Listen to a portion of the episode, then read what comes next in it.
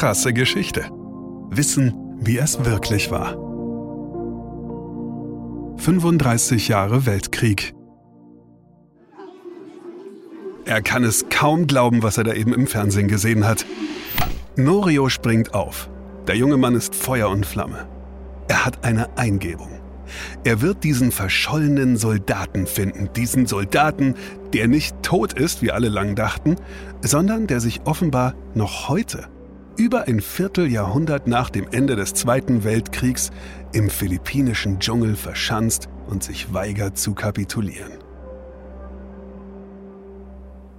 Es ist Februar 1945, als die US-amerikanischen Truppen die philippinische Insel Lubang erobern. Der größte Teil der kaiserlich-japanischen Armee ist tot oder wird gefangen genommen. Leutnant Hiro Onoda und drei seiner Kameraden aber gelingt es zu entkommen. Der versprengte Trupp versteckt sich in den Bergen, abgeschnitten von ihrer Einheit. Ihr Befehl lautet Überleben, auch wenn es lange dauert. Kapitulation oder Selbstmord sind ausdrücklich verboten. Also überleben die vier Männer verborgen im moskitoverseuchten, undurchdringlichen Dschungel. Einige Monate später, im Oktober 45, flattert Papier durch die Baumkronen. Flugblätter abgeworfen aus amerikanischen Maschinen. Eine Botschaft an Hiro und seine Männer. Kommt heraus. Japan hat kapituliert. Hiro, als Nachrichtenoffizier auch in psychologischer Kriegsführung geschult, ist klar. Das ist ein Trick. Propaganda des Feindes. Japan kapituliert niemals. Nicht mit mir, denkt er grimmig. Auch weitere Abwürfe in den nächsten Wochen, Monaten und Jahren durchschaut er. Der Befehl Gebt auf des Generals auf einem Flugblatt. Eine billige Finte. Persönliche Fotos und Briefe von ihren Familienangehörigen? Nur der perfide Versuch, ihren Widerstand zu brechen. Auch wenn es Jahre dauern sollte, er und seine Männer führen ihren Guerillakampf weiter. Für Japan, für den Kaiser, für die Ehre. Und es dauert Jahre. Um zu überleben, überfallen sie die örtlichen Bauern, stehlen Reisernten, Kokosnüsse, töten deren Tiere. Aber die Gemeinschaft um Hiro zerfällt. Einer seiner Männer desertiert 1949. Ein anderer wird 1954 bei einem Raubzug erschossen. Und sein letzter Kamerad stirbt 1972 durch Kugeln der philippinischen Polizei. Nun ist Hiro allein im Dschungel. Aber gerade der Tod des letzten Kameraden bewirkt etwas in der Heimat. In Japan hatte man alle Männer für tot gehalten. Sollte man sich geirrt haben? Lebt fast 30 Jahre nach dem Ende des Kriegs doch noch einer der verschollenen Soldaten?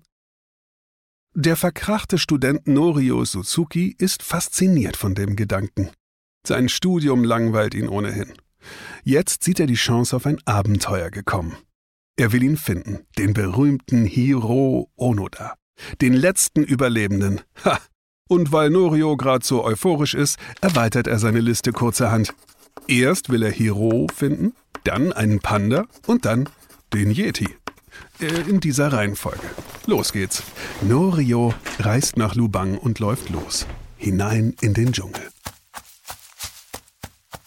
Schon nach nur vier Tagen und eher zufällig begegnen sich die beiden Männer tatsächlich, reden miteinander. Und obwohl Hiro zunächst äußerst misstrauisch ist gegenüber dem jungen Mann mit den langen Haaren und der seltsamen Kleidung, freunden sich die beiden rasch an. Hiro lässt sich zwar dennoch nicht zur Aufgabe bewegen und bleibt im Dschungel, Norio aber weiß jetzt, was zu tun ist. Tage später. Hiro nimmt den Dolch ab, den ihm seine Mutter einst geschenkt hatte und mit dem er sich selbst töten sollte, falls er dem Feind in die Hände fällt. Daneben legt er sein Schwert, sein Arisaka Typ 99 Gewehr samt 500 Schuss Munition und einige Handgranaten. Dann salutiert Hiro vor der Flagge seines Landes und vor dem Major seiner Einheit, den er noch persönlich kennt, dem er vertraut und der ihm soeben den Befehl erteilt hat, sich zu ergeben.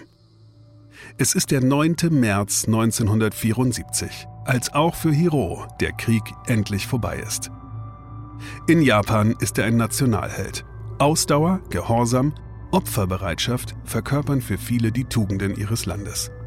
Norio Sosuki aber, der verkrachte Student, der Hiroos direkten Vorgesetzten auftrieb und diesen nach Lubang brachte, den Major und späteren Buchhändler Yoshimi Taniguchi und der es Hiro mit dieser genialen Idee ermöglichte, das Ende des Krieges zu akzeptieren, starb einige Jahre später in einer Lawine.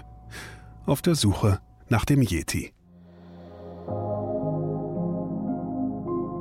Krasse Geschichte ist eine Produktion von Krane und Rabe im Auftrag von RTL Plus Musik. Autor Christoph Azone. Gesprochen von Markus Krane.